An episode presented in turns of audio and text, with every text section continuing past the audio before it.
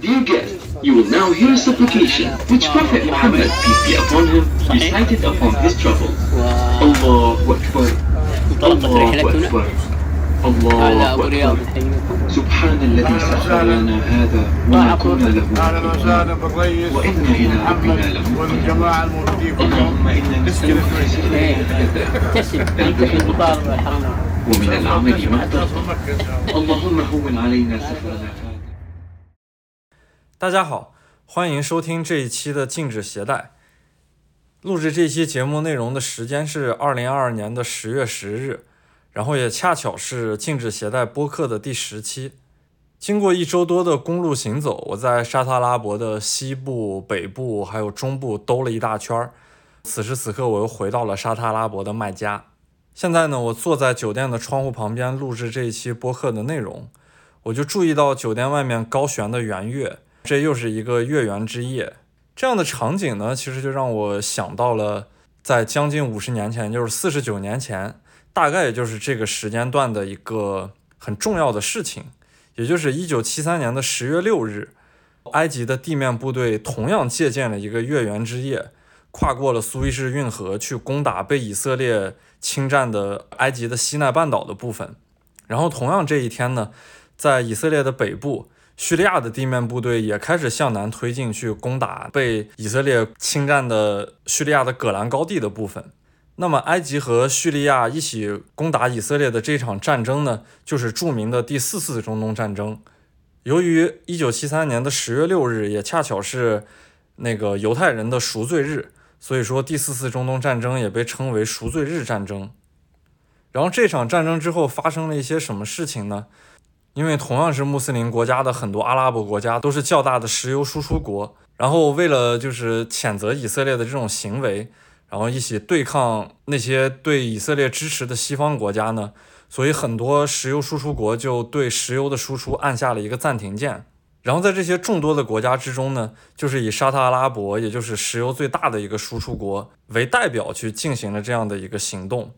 当然，沙特阿拉伯呢，并没有直接就是切断了石油输出，而是在那个战争开始的时候呢，就每个月减产百分之五，不断的在提高油价，给西方的国家施压。这些西方国家好多都是支持以色列行动的这些西方国家。这个战争进入僵持阶段，尤其是停战之后呢，沙特阿拉伯终于坐不住了，然后他直接就是对支持以色列的西方国家石油输出按下了一个暂停键。然后这件事情受影响最大的呢，其实就是美国。因此，一九七三年的冬天呢，美国迎来了一个它最难受的冬天。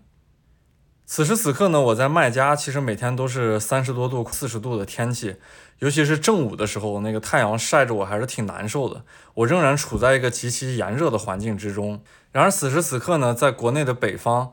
天气已经开始变得逐渐寒冷了起来。我看到我国内的一些朋友已经开始纷纷拿出了厚衣服，准备迎接那个深秋和初冬的到来。所以呢，此时此刻我在这种周围还很炎热的环境内是无法体会到北方的那种寒冷的。这种感受呢，就如同四十九年前我们无法感受到发生在美国的那一场很难受的寒冬是一样的。因为众所周知呢，美国的冬天往往是一些节日比较集中的时候。但是呢，当阿拉伯国家对西方国家的石油输出按下了暂停键之后呢，受影响最大的美国在取暖这件问题上都已经产生了非常大的问题。因为当时美国的家庭他们都是在地下室有一个很大的油罐儿，然后用一些提炼不是特别纯净的燃油去进行一些供暖的。然后这个石油的输出减缓了之后呢，很多家庭都没有办法去购买到这样的供暖用的燃油。然后在市中心一些比较大的加油站呢，也是排起了长队，等待加油的汽车基本上能排出好几个街区。然后供暖都得不到保障，汽油都没法购买到呢，人们的消费也就变得非常低迷。在这样一个特别适合消费的时间段呢，美国好多大的商场呢都没有顾客去光顾，所以美国的这个寒冬是真正的寒冬，人们的供暖都得不到保障，然后经济也进入了一个空前低迷的状态。然后这个事情呢，也同样就是是一个非常重要的时期，也就是第一次的石油危机。然后经过了这个冬天之后呢，也就是第一次石油危机之后呢，美国终于坐不住了，而且当时美国也正在打越南战争，战争之中对于燃油的消耗也是非常大的，石油基本上是能支撑战争的一个极其重要的元素。然后当时呢，美国的国务卿基辛格就对那个沙特阿拉伯的国王费萨尔说，基本上就是给费萨尔亮底牌了，就说美国不行，美国不能没有石油，你必须解除对石油的禁运。如果你再不解决这件事情的话，那么美国没有办法，只能对你出兵了。费萨尔国王当时对美国的态度也是极其强硬的，他说解除石油禁运的先决条件就是以色列必须撤军。因为其实身处中东内部的人都不想看到中东这样的乱局。大家都知道，以色列幕后最大的帮手就是美国嘛。然后阿拉伯世界的人也明白这个道理。虽然沙特阿拉伯跟美国的关系很好，但是同样是出于阿拉伯世界的一种，无论是同情心上的角度来说，还是那个民族情绪的角度来说，以色列这样的折腾，作为阿拉伯国家的人都是看不下去的。而且阿拉伯人一直就觉着。一九四八年之后，以色列就硬生生的在阿拉伯世界建立起了一个国家。这件事情搁谁其实都不太舒服，就明明是自己的地盘，然后跑来一堆所谓的外族人，通过强硬的军事手段，就这样硬生生的把国家建立起来了。这件事情一直就是阿拉伯世界和以色列之间一个非常大的矛盾。然后当时费萨尔国王说：“我们来自于贝都因的沙漠，我们不在乎再回到沙漠之中。”哦，这句话对我的触动其实是非常大的。这种感觉嘛，就沙漠里面走出的贝都因人，它其实是代表了我对阿拉伯世界的一种幻想。这个东西其实也有具象的画面了，呃，反而是一部科幻电影中的画面，就是那个电影《沙丘》。《沙丘》，我我估计大家不少人都看过嘛。然后《沙丘》，我就一直感觉是一个科幻版的阿拉伯的真实写照。就那种贝都因人在沙漠里面的生活状态就是那样的，他们就每天与沙漠为伴，然后他们每天在沙漠里面就是那种。感觉在潜行的状态，就特别有一种极其远古和鬼魅的气息，会让你觉得很神秘。然后呢，又很有幻想的空间，然后特别有一种骑士精神在里边，就是他们他们很讲义气，然后他们他们很懂得自己的生存规则，他们对于外族人的距离感，还有对自己人的一种忠诚感，这种东西都是就是其实很吸引人的一种特质了。然后这句话呢，其实对我自己也有一定的现实意义。这句话的深层含义不就是说，我们之前其实很贫穷，我们在沙漠里面过得很清苦的日子。虽然因为发现了石油，我们的现在的生活变得很好，但是呢，我们坚持自己的一种生活原则，我们不在乎外部的力量，我们可以再回到过去那种很看起来很清贫的生活，大不了就是不玩了嘛，就是一种特别拿得起放得下的一种姿态。这种事情呢，就跟我其实现实的日子还是比较像的，因为我作为一个自由摄影师，好多时候接活都是就是一个项目可能能好活很长一段时间，然后呢，也有可能是很长一段时间呢没有没有活，没有活的状态下呢，就日子会比较清贫嘛。在好活的时候呢，那么我我就过的日子还不错；在不好的时候呢，我也要接受这样的现实，就是苦过，然后就不怕继续回到这样的苦日子。所以说，费萨尔国王的这种态度呢。美国也没有办法，然后美国就给以色列施压，就你必须得撤军。然后以色列撤军之后呢，所有的秩序就回到了原点，然后石油又开始，然后费萨尔国王呢也就同样解除了这么一个石油禁运。当然，我我说的这个状态是比较演绎的一种状态了，真实的情况没有这么简单了。因为美国不能向沙特阿拉伯购买到石油，它其实还能向别的国家购买嘛。这个事情更更为深层的一些原因呢。比较复杂了，我说的当然是比较出于自己的角度一种演绎的状态了。但是呢，这件事情就让我联想到后边的第二次石油危机，也就是因为1979年伊朗的伊斯兰革命之后带来的那次石油危机，以及第三次石油危机，也就是1991年的时候呢，海湾战争之后所发生的石油危机。然后再联想到现在很现实的一种状态呢，俄罗斯和乌克兰在打仗嘛。呃，欧洲也早就预警过，这个欧洲的冬天会非常难过，因为他们的燃油肯定会供给不足。当然，这个事情也会波及到整个世界。我们现在很现实的感觉就是，燃油的价格在不断的上涨。所以说，会不会到来第四次石油危机呢？这个东西还都不好说嘛。而且我呢，就身处沙特阿拉伯这么一个非常庞大的石油输出国，我感觉我就在这个事件的算是比较中心的这么一个状态。所以这样的现实的事件呢，感。觉跟我自己的距离还是很近的。但是呢，我其实并不想老把石油和沙特绑定的特别紧，因为我这次来沙特呢，我是想看看此时此刻的沙特阿拉伯是什么样的。我并不想看到它特别固有的一个标签化的状态，就是它一定要跟石油绑定的特别紧。然后这个事情呢，就要说一个比较靠近现在的一个背景，也就是说沙特阿拉伯提出的那个愿景二零三零这么一个计划。原因是什么呢？就是二零一四年的时候呢，国际的油价在持续的走低，徘徊在大概就是每桶五十到六十美元的这么一个状态。但沙特阿拉伯呢，想要维持它的财政平衡，其实需要那个国际油价在一百零六美元以上，才能维持它的一个财政的正常运转。所以说呢，沙特王室当时就提出了愿景二零三零这么一个计划，就是希望沙特阿拉伯转型。就沙特阿拉伯的王室其实也不希望这个国家跟石油绑定的太紧，虽然说石油是它一个很好的底子，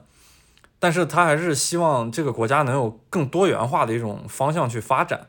这个事情跟我看到的沙特也是一样的，就是我也不希望这些国家、这些中东国家都是特别标签化的一种存在。我也想看到不一样的沙特，这也是我此次来沙特一个非常重要的原因。那个愿景二零三零计划想实现什么样的目标呢？第一个目标还是特别具有本土化的这么一个状态，就是沙特阿拉伯呢，希望它能成为整个阿拉伯以及伊斯兰的心脏，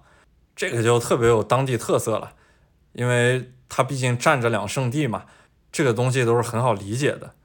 然后第二个目标呢，就是想让沙特成为一个全球性的投资强国，因为在它的旁边。就特别明显的一个邻居，就是阿联酋。阿联酋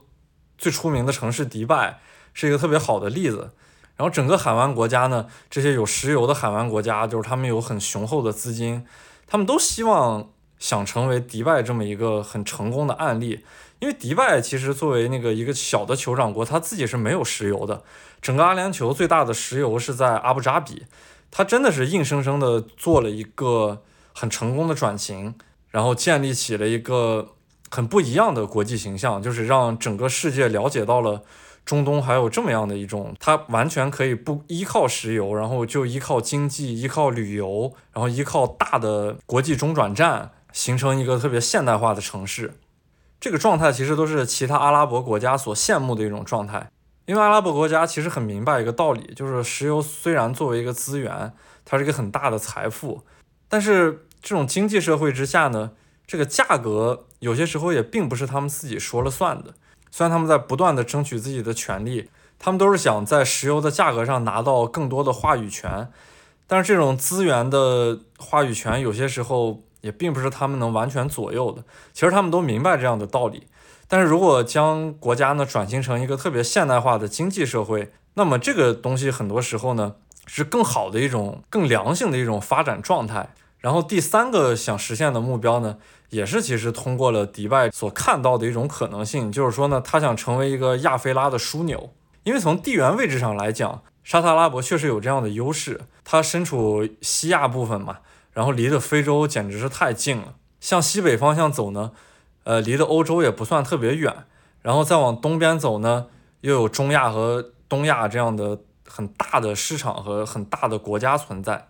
其实这几年，我不知道大家坐飞机有没有一个很明显的感觉，就是早年间可能在二零一零年之前吧，呃，如果想从我们远东这边，就是中国要是去欧洲的话，很多时候的中转站其实是在土耳其，因为土耳其确实是天时地利人和的这么一个位置了，然后地理位置太优越呢，就是会成为一个兵家必争之地嘛。所以说，这也是它无论是从那个中世纪一直到现在，然后都一直很容易会有战争的这么一个状态。再往后的时期，就慢慢变成了这个大的中转站，就出现了迪拜这样一个新兴的城市。然后随着迪拜的这么一个中转的形成呢，周围旁带的一些城市，比方说阿布扎比，还有多哈，也就有了比较多的从亚洲到欧洲的一个大型的中转航班。所以沙特阿拉伯呢一直没有赶上这一趟风，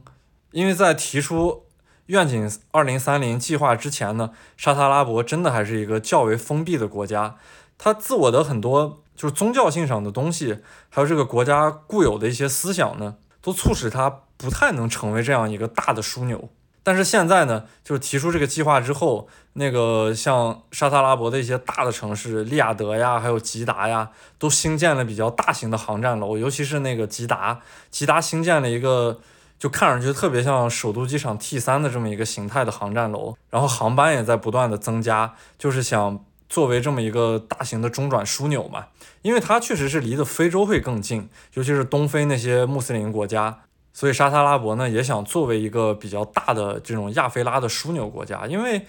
作为枢纽呢就会带来很多钱，因为在很早的时候，也就是伊斯兰教诞生之前以及伊斯兰教诞生的初期呢。呃，像麦加这样的城市就已经是比较大的一个贸易中转站了，就是有很多商人会在这边进行歇脚呀、中转呀，会带来很多不同的商品，所以麦加过去就一直是一个经济很好的城市。然后呢，在经过中世纪之后，尤其是进入近代之后呢，沙特阿拉伯的这个大型的中转的地位呢，在不断的下降，然后也会变得不断的封闭起来。直到他提出这个愿景二零三零计划之后呢，他想重拾这种远古时期阿拉伯的这种中转枢纽的地位。然后呢，我其实也是在这样的就是背景之下来了两次沙特阿拉伯。呃，这次来沙特阿拉伯的原因呢，也是因为二零一八年那次来沙特阿拉伯所埋下的伏笔。其实二零一八年的一月份呢，我就来了一趟沙特阿拉伯。当时重点其实是放在了两圣地，就是因为我对麦加和麦地那还是特别好奇的嘛，所以那次的很多重点和花的时间都放在了麦加和麦地那这两座城市之上。然后那次也正如我前期播客所说，就是我到了麦加之后还是很震撼的。我没想到这样一个全世界最大的宗教圣城，它竟然如此的现代化和国际化，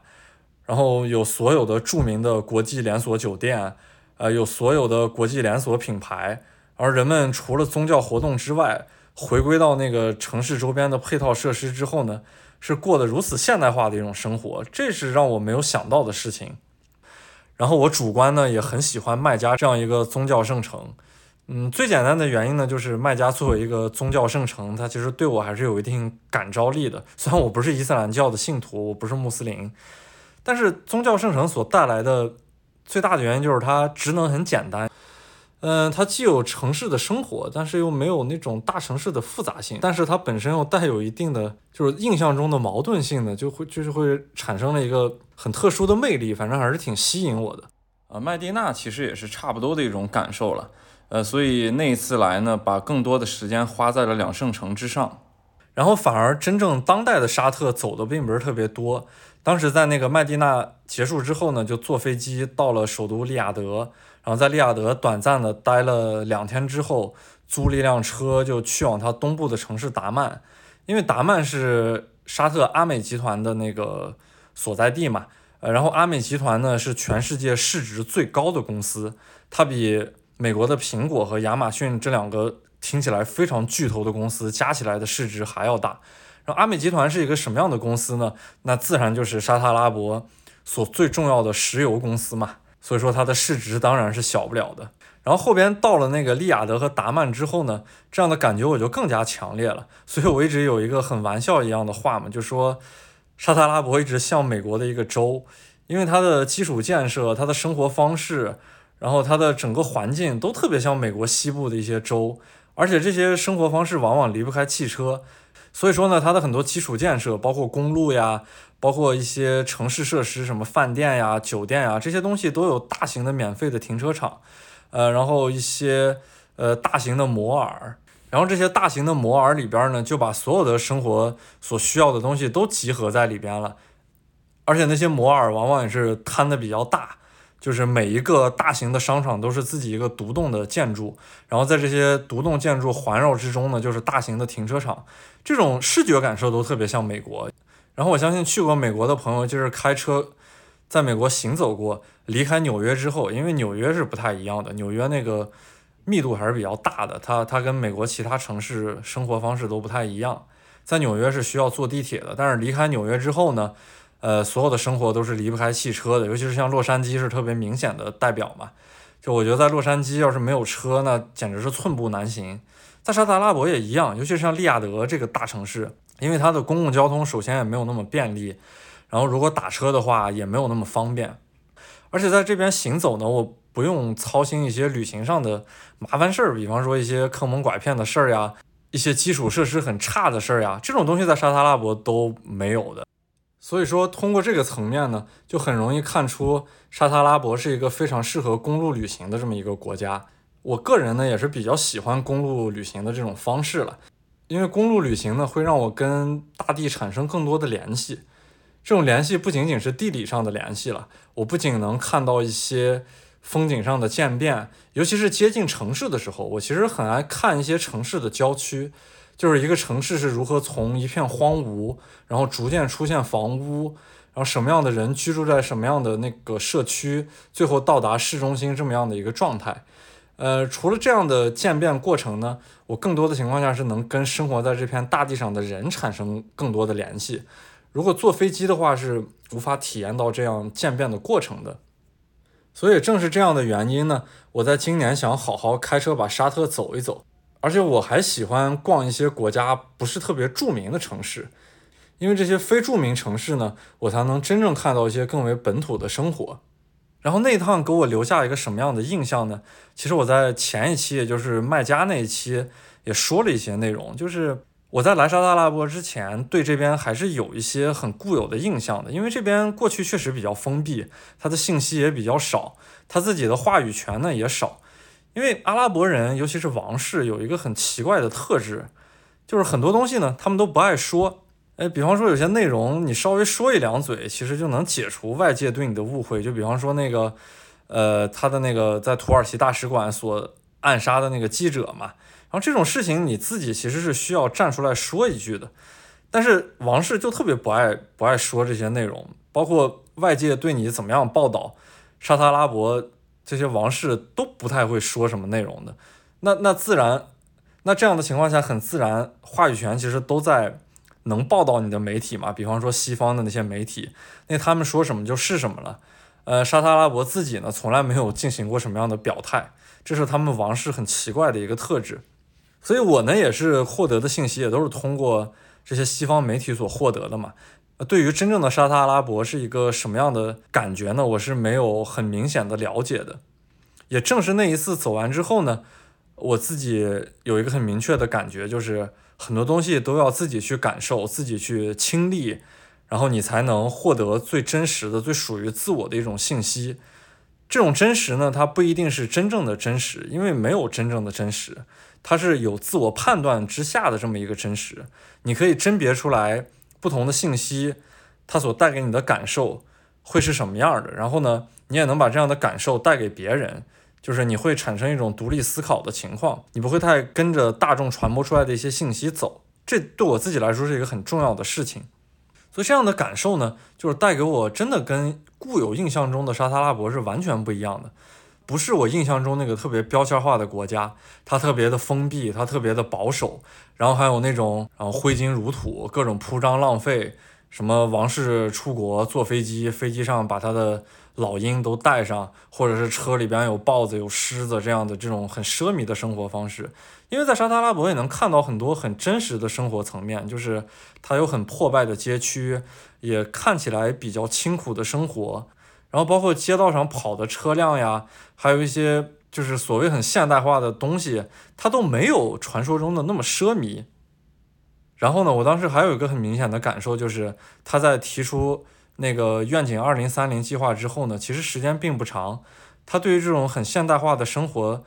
包括跟国际化的一些接轨上呢，他很多东西其实都还是一些小学生，他自己内部需要解决非常多的问题。包括最明显的就是给女性更大的权利，给女性更大的工作范围，还有自己一些固有的生活方式跟现代化的一些冲击，这些东西都是在他那个提出计划之后呢，跟国际上还是有一定距离的，所以他明显看出来就是他很多东西是非常生疏的，让你觉得很很具有憨气的这么一种状态，就是他好多东西都不会，然后但是他呢自身又特别有钱。他希望用钱能解决到这样的问题，但是呢又希望文化快速的进入，就这种这种社会状态会会会给你带来一种虽然有些幼稚，但是它很单纯的这种这种气质。然后呢，也就是这样的一种状态呢，让我更想探索当代的沙特是一个什么样的。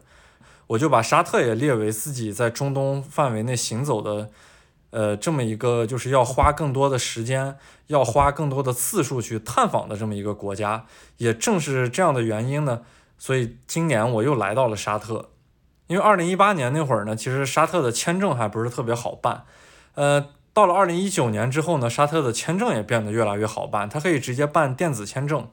但是大家都知道，进入二零二零年初的时候呢，就发生了全球的新冠疫情嘛，然后好多国家都按下了暂停键。呃，然后在这样的环境之下呢，我也没有办法很便利的出国，所以沙特的这个计划呢就暂时的搁置。但是今年呢，我长时间的开始在国外花时间去探访，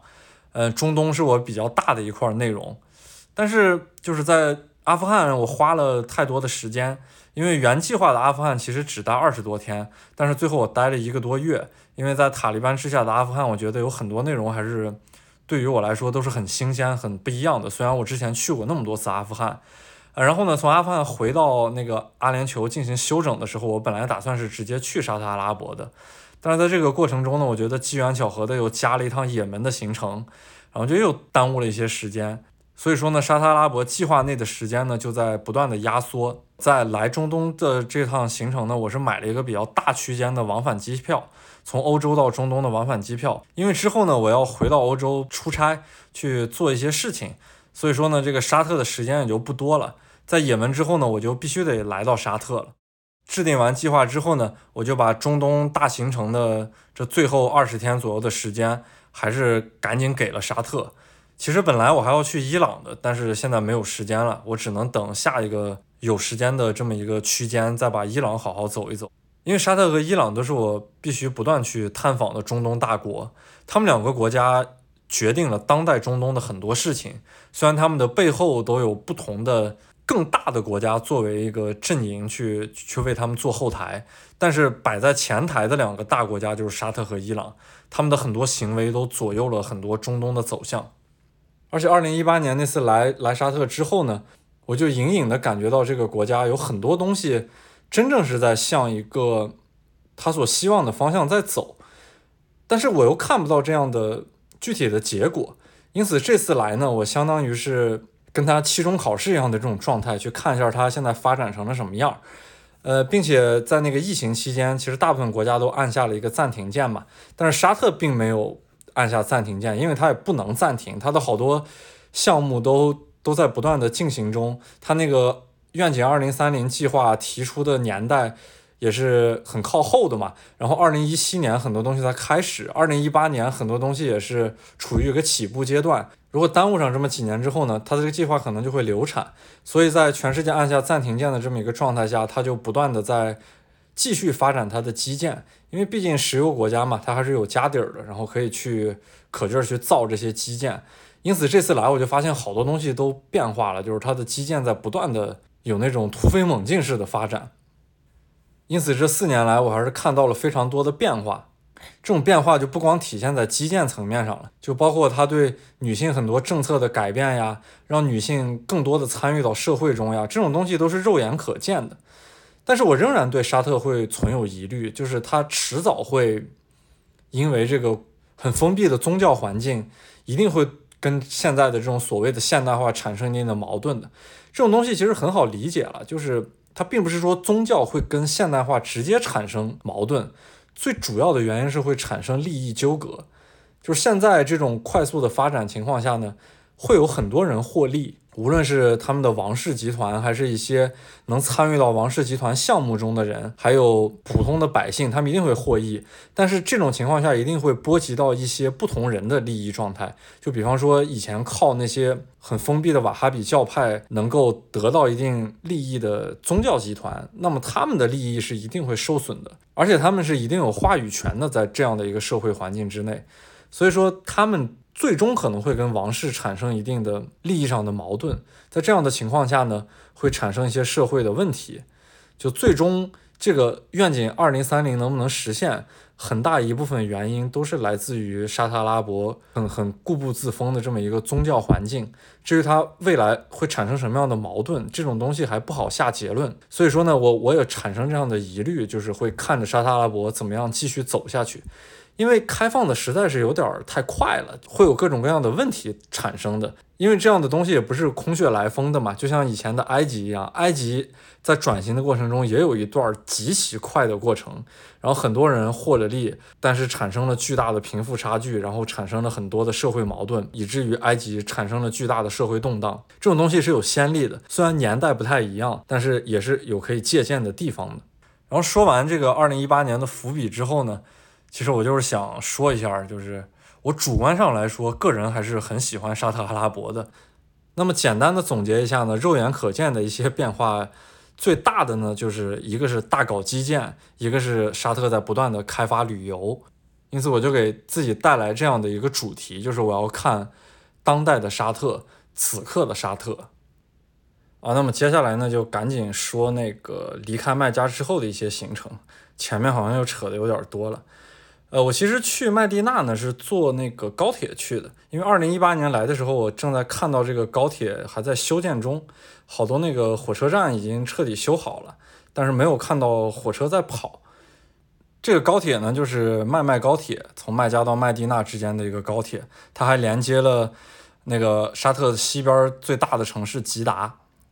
这高铁还是挺方便的，就是坐飞机到了吉达，下了那个飞机之后，在航站楼就能直接坐高铁。要么去吉达市区，要么去麦加，要么去麦地那。其实我有一个很特殊的爱好了，就是喜欢火车。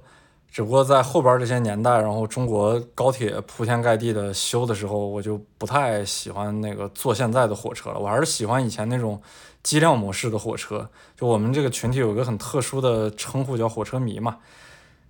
然后这个原因其实也很奇怪，就是小的时候我爸经常出差，然后我经常去火车站送他。送他的时候，就看着这些火车来来回回的，然后逐渐就喜欢上了这个东西。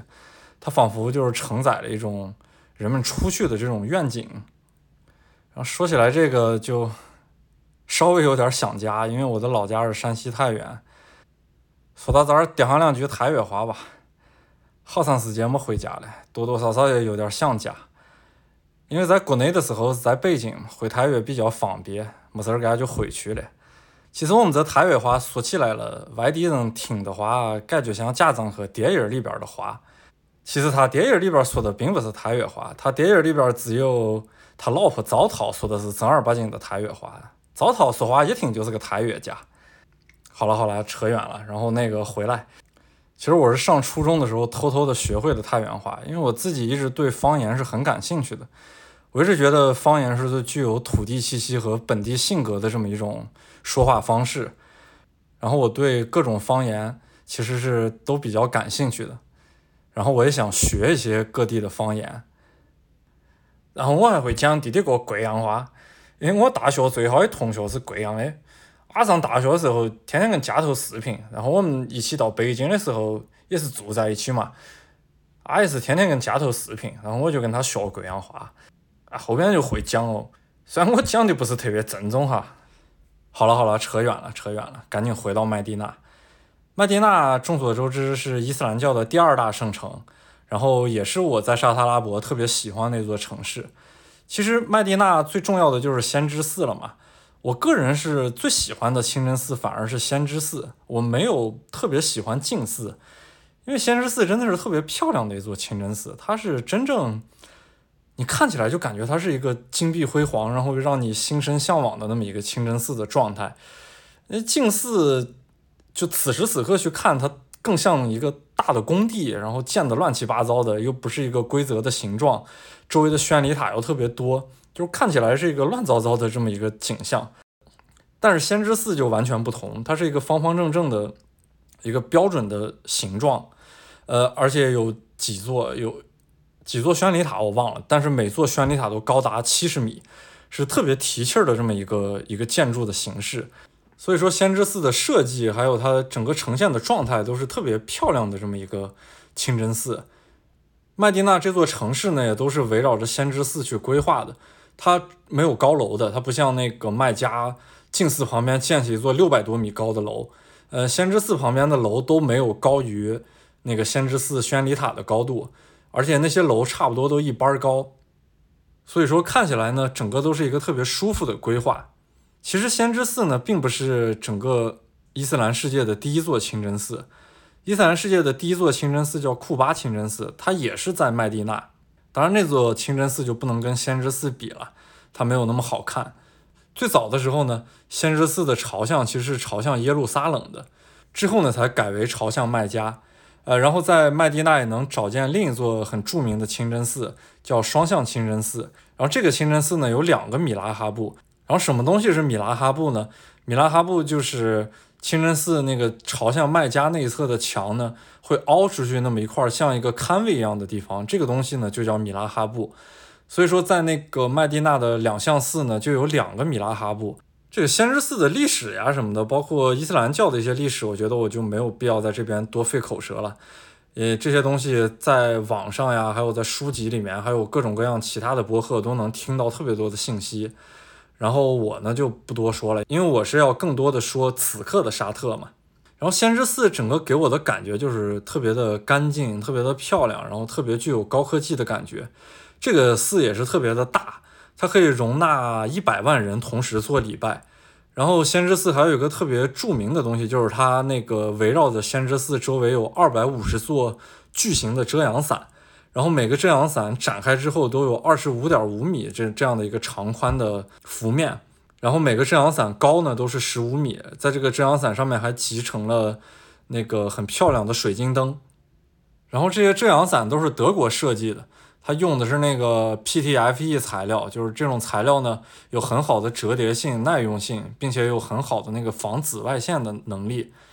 这原因很简单了，因为沙特阿拉伯每天日照太充足了，先知寺周围有很大的庭院，然后要容纳这么多人呢，都在这个庭院里面进行日常活动，就一定要有这样巨大的遮阳伞为他们那个遮蔽这样很强烈的阳光。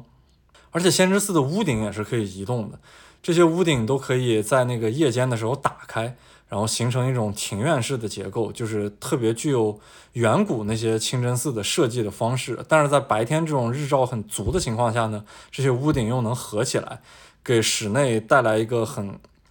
很封闭的环境。然后所有的空调可以吹出来，然后让室内变得很凉爽。所以这个这个清真寺真的是不仅是特别漂亮，而且特别的高科技。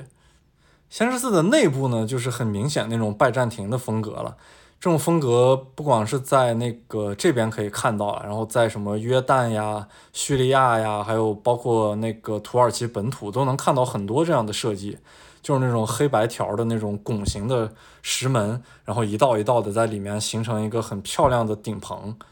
然后先知寺里面最感染我的其实是那个它的很好的一种学习氛围了。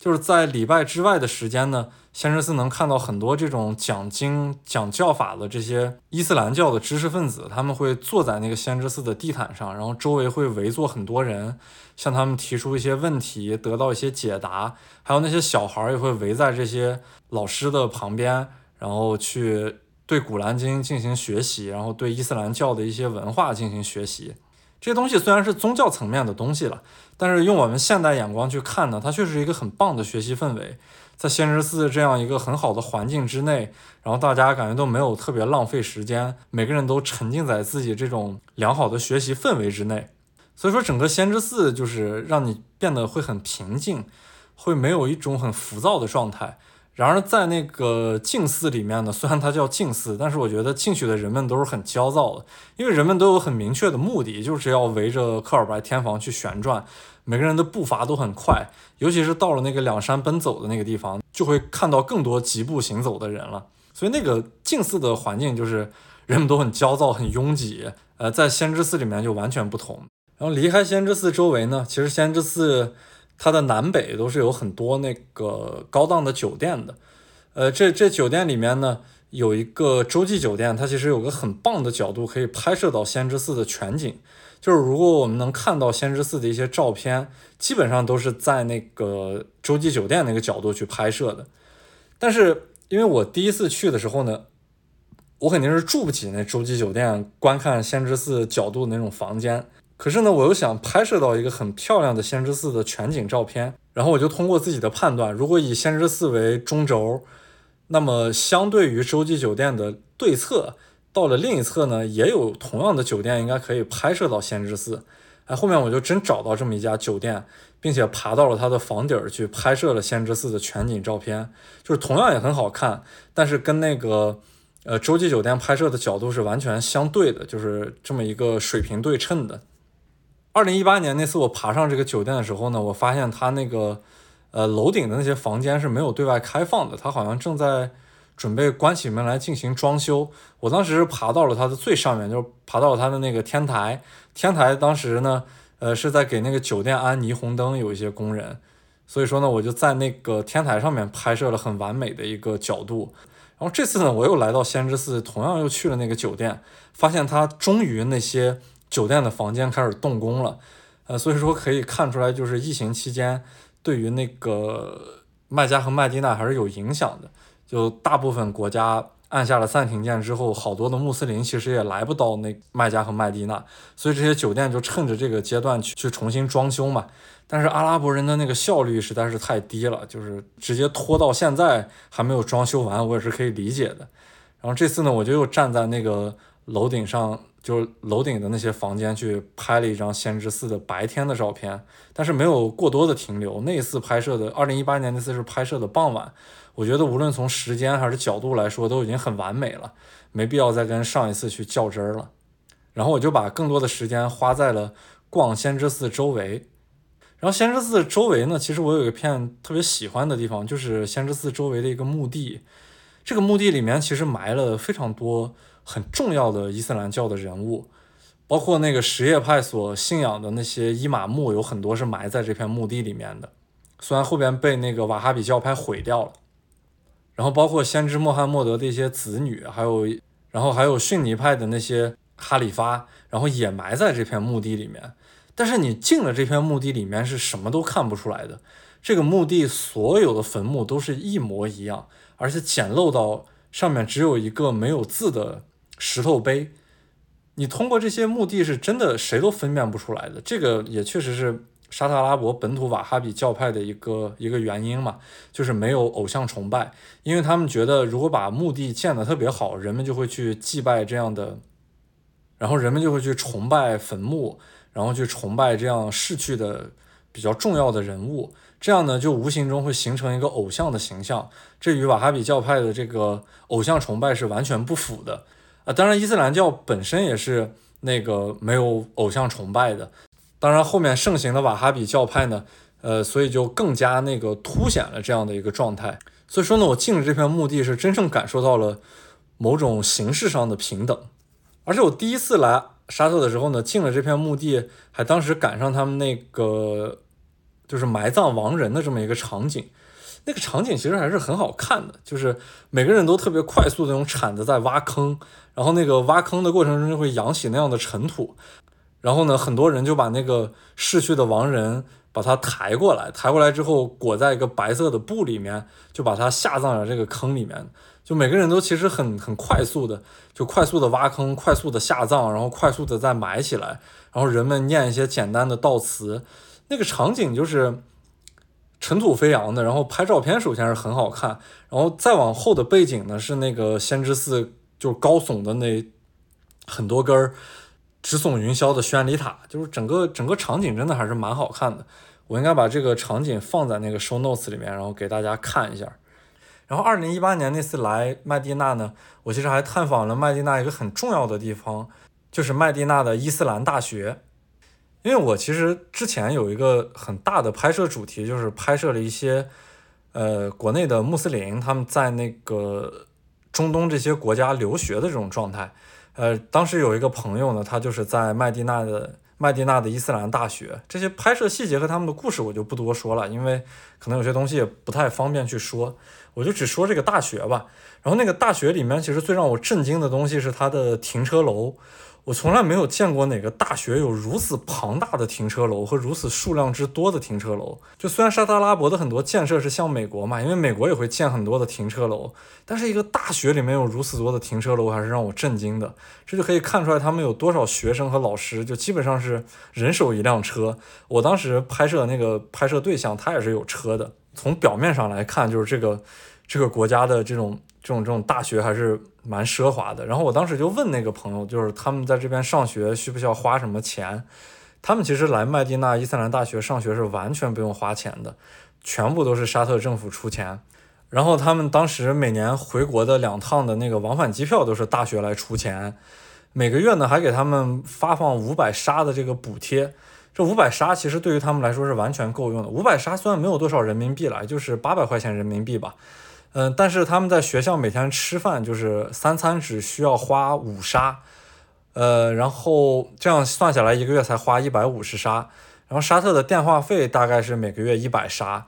一百沙到一百五十沙吧，等于说他们每个月的吃饭和电话费只要花这样两三百沙的状态。除此之外，其实不用花其他钱的，因为他们的宿舍、他们的所有的学杂费，然后包括教材这些东西都是不用花钱的。因此，在那个沙特阿拉伯上学，基本上就是如果你没有特殊的一些花费，不仅不用花钱，还能每个月攒下两百沙的这样的一个钱。就沙特阿拉伯在教育上其实是很舍得花钱的。他们那些沙特阿拉伯本土的人，就是只要你是沙特，呃，只要你是阿拉伯人，你是可以享受一切免费的教育，而且这些教育不光是在本土了，你即使是去欧美上学，都是国家出钱。比方说你要去一个很好的欧美大学，那么国家会帮你出这个钱。呃，然后医疗呢也是一样的，医疗呢，呃，同样是这样的一个这样很很好的待遇，不光是全免费了。如果他们国家无法治疗呢？国家会出钱请国外一些很好的专家来帮你治病。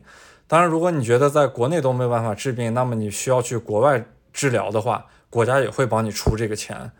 所以沙特阿拉伯的福利真的是很好，就是这都是石油带来的。当然，前提是你必须是一个阿拉伯人。阿拉伯人是很看重自己的血统的，他们只有对很正统的阿拉伯血统才会有这样很好的待遇。这有时候就特别像人类的一个终极状态，就是什么都不用做，可以直接躺平，然后你没有任何生活上的后顾之忧。其实这种状态下，我觉得更好的状态是你有更多的精神追求啊。但是这个东西在沙特阿拉伯好像并没有显得特别明显。就即使他们自己的宗教追求，这些本土阿拉伯人也没有表现出来很高的追求，这是特别可惜的一种状态。这次来麦地那呢，我就没有逛特别多的时间。呃，因为我之前对麦地那已经蛮熟悉的了，而且接触了那次那个拍摄对象之后呢，他开车还带我逛了麦地那的好多著名的清真寺呀、著名的地方。嗯，所以这次来呢，我发现拍摄的内容也不是很多，然后我就住了两天之后呢，坐高铁回到了吉达，因为我在吉达的机场租了车，准备开始真正的公路行走。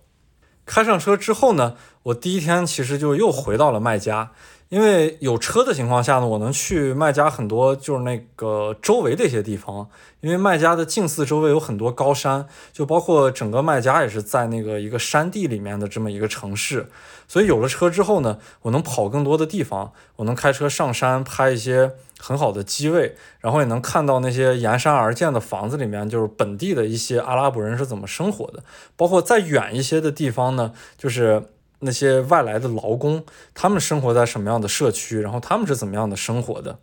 然后这种感觉呢，就是其实，在那些山上面，离近寺比较近的地方，还真正是麦加本土阿拉伯人的一种生活状态。他们的房子其实没有特别好了，因为你想沿山而建嘛，本来地方就很很小，呃，房子也不能建得特别好，呃，整个麦加也没有那些特别好的。就是像像吉达呀，像利雅得、像达曼那些特别好的 house，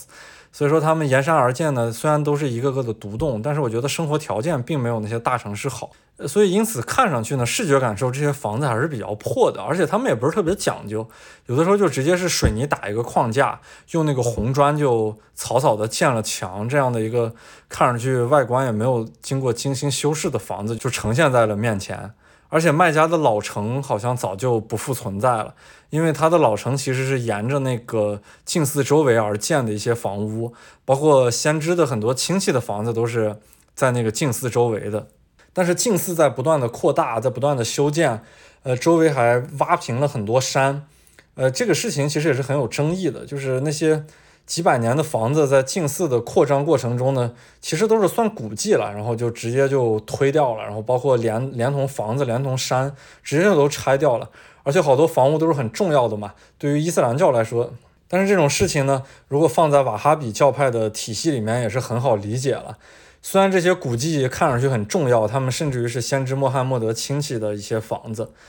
但是瓦哈比教派没有偶像崇拜嘛。如果这些房子留存在此，那么就容易形成一种怎么说呢，就是偶像崇拜的可能性。但是这些事情跟现代呢，就我觉得又有矛盾了。虽然科尔白天房在那边，但是在天房旁边。高耸的那个钟楼酒店，它虽然没有偶像崇拜的象征在，但是它人为的这么一个高大的建筑呢，会给你带来一种人工建筑物的那种宗教上的敬畏感。这种东西其实从某个角度上来说，我觉得也是一种偶像崇拜的方式。呃，因为所有人去到静寺呢，现在就不光是要拍摄天房了，然后他们还甚至要把天房和那个钟楼酒店一起拍在里面，而且。如果你在卖家的周围接近卖家的时候，很远的状态下就能看到这个钟楼酒店。然后作为穆斯林心中的，如果看到钟楼酒店，那么一定会联想到它的下边就是科尔白天房。这种东西无形的真的会形成一种，它虽然不是偶像崇拜了，但是会有一个具象物崇拜的这种可能性存在的。所以说我对。这种状态还是心存保留的，就是他们在现代化进程中会产生这样跟他们自己所谓原始的瓦哈比教派形成一种矛盾的。然后呢，我就开着车在近寺周围的好多山上来来回回逛了一下。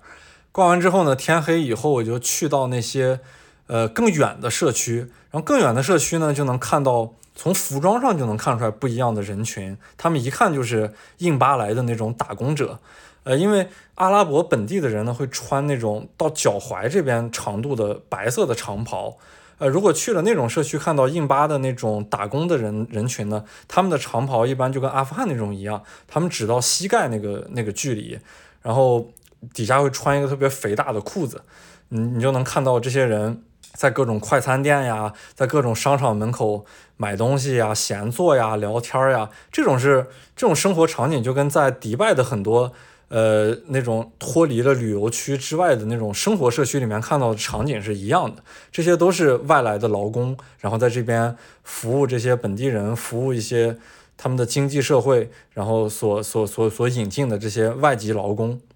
当然，沙特阿拉伯的劳工的种群呢，看上去就。人种会更多，因为能看到很大比例的黑人。就从地理位置上来说，他们其实离着非洲更近。非洲像那些苏丹来的呀，然后包括什么厄里特里亚来的呀，呃，还有什么吉布提呀，呃，索马里呀，这些劳工也就能更多的在沙特阿拉伯看到。但是，即使是同样在阿拉伯半岛更靠东的那个阿联酋，这种人群的比例相对来说比沙特阿拉伯就要少一点儿。这里呢，我要说一个阿拉伯本土的炸鸡品牌，叫 Albaik。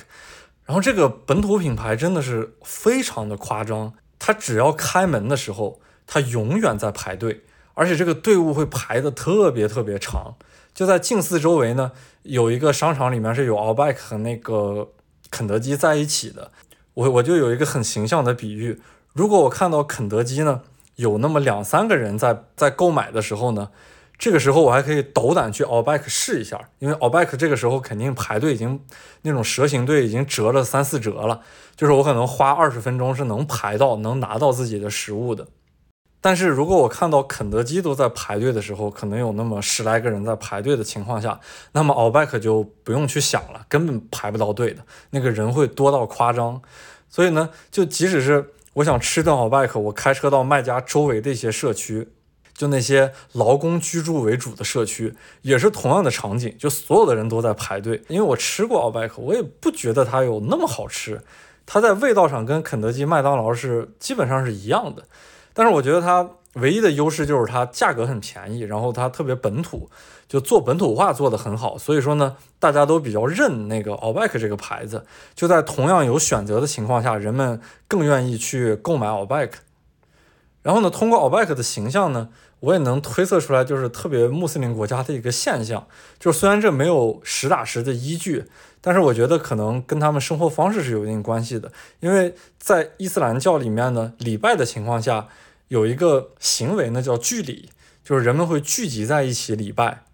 在清真寺里面就能看到，如果开始礼拜的时候呢，就分散开的人群会聚在一起这样礼拜，大家自动的站成一排。然后后面来的人呢，也会继续跟大家一起，就像排队一样，很自动的站成一排。这种行为呢，就特别像那个 Outback 门口排队的这种状态，就是人们很习惯聚集在一起，然后排队去购买这种东西。就用我们的话术来讲，就是特别喜欢凑热闹。但是像肯德基和麦当劳这种没有很多人的快餐店的，就大家不会去凑热闹。同样有选择的情况下，就是凑热闹更多的这种店面呢，人们会更多的去那种地方去进行购买。说完 Outback 的这个现象之后呢，我就想到了卖家的一个很奇怪的现象，因为卖家这个城市呢也是分的一环、二环、三环的。当然，这个卖家的环比起来，什么北京的那个二三四环呢，就简直小太多了。它的范围，卖家的一环最简单了，就是围绕着那个近似周围的，这也是最内圈、最核心的卖家的地区。这个里面是永远巨多的人的，然后有高档的酒店。而且一环里边的各种酒店基本上都是大几百上千的，二十四小时这个一环里面就是永远热热闹闹的。然后一环之外的二环呢，就是一环二环之间的这些酒店呢，其实距离离着近似也是非常近的。就比方说，如果我住在一环稍微偏一点的酒店，走路去近似可能得五分钟，那么我住在一环之外的酒店去近寺也撑死就是八分钟或者十分钟这样的一个步行状态。但是仅仅是一条高架路的这么一个一环隔开的这个一环和二环之间呢，酒店会立马价格就降到一环之内的时候可能三分之一甚至于四分之一的价格。所以这次来麦家就是之前我待的那几天，我就住在一环二环之间，我只是步行距离增加了三分钟，但是酒店价格就只有之前那个酒店的三分之一。我说那何乐而不为呢？大家为什么会这么爱凑热闹？就全部都在一环内部。然后更为奇怪的是，二环和三环之间，二环和三环之间其实有很多高楼了。然后这些高楼呢，我就看见怎么一盏灯都没有亮起来的，尤其是夜晚。但是这些高楼呢，它的底下的招牌啊，或者是那个门口的商店都是亮着灯的。但很奇怪，就是楼上的窗户是没有一家亮灯的。这个走在二环和三环之间，就是感觉这个城市是空荡荡的，没有一个人的存在。可是街上呢，车又很多，就都在堵车，就很纳闷儿，这这些人，大家都是在 OBAK 有那么多的人，然后呢，在一环里边也有那么多的人，街上有到处的堵车，但是二环和三环之间如此多的楼房全都黑着灯，那这些人都去哪儿了？就这种状态让我真的很纳闷儿，很奇怪。可能这些楼房、这些酒店，也就是真正是在。朝觐的那一个星期内可以填满，能看到灯火辉煌的状态。就除了朝觐的那一个星期之外，可能还真的就没有什么人，因为在一环之内那些酒店基本上就够了，就就够平常赴朝时候的这些人群的居住了。呃，当然这也比较好理解了，因为像米纳这个山区有巨多那个帐篷嘛，就是我说朝觐期间有两百多万人以上在一个星期内会住在那些帐篷里面。呃，然后呢，这些帐篷。只有在朝觐的这一个星期之内才会启用，平常的时候都是空置的。然后这样可能也就很好理解，在麦加二环和三环之间，然后这些楼看起来都是空空荡荡、没有人的这么一个状态。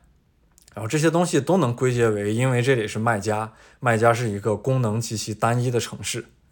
然后我只在麦加住了一个晚上之后呢，就继续开车往北走去麦地那。去麦地那只是为了中转一下，因为在麦地那往北走呢，我要去一个